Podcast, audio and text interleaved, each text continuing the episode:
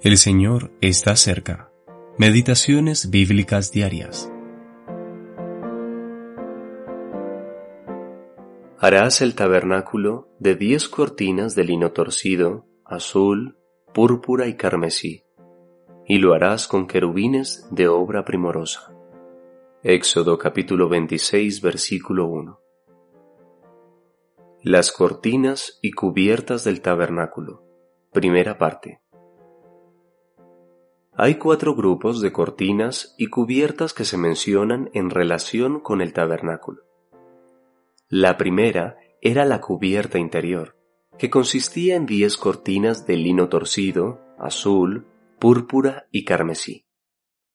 Estas estaban unidas de tal manera que formaban una sola cortina, y se les denominó el tabernáculo porque eran la cubierta más interna del mismo, y estuvo sin techo hasta que esta cubierta fue puesta sobre él.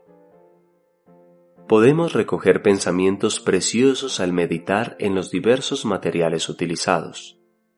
El lino torcido, blanco y limpio, mencionado en diversas partes de la escritura, transmite el pensamiento de una pureza inmaculada, y así es utilizado figurativamente.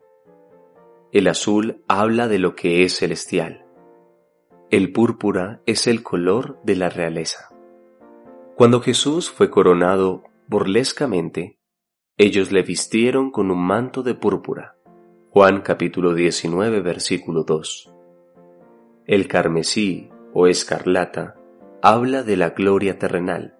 Apocalipsis capítulo 17 versículos 3 y 4 parece haber sido el color de la realeza entre los judíos. Mateo, que presenta a Jesús como rey de los judíos, menciona el manto escarlata. Mateo capítulo 27 versículo 28. No hay pecado en él. Primera de Juan capítulo 3 versículo 5.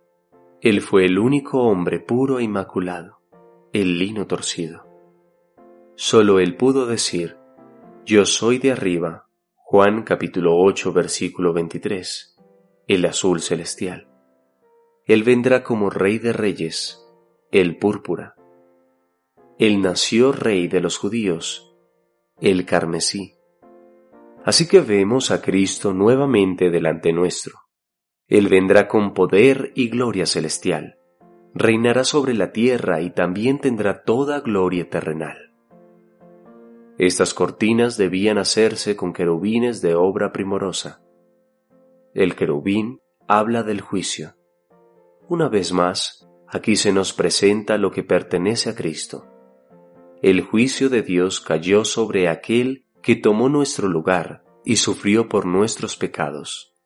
Y ahora estamos libres del dolor interminable que caerá sobre aquellos que no querrán que este hombre reine sobre ellos. Apocalipsis capítulo 20, Lucas capítulo 19 versículo 14. J. T.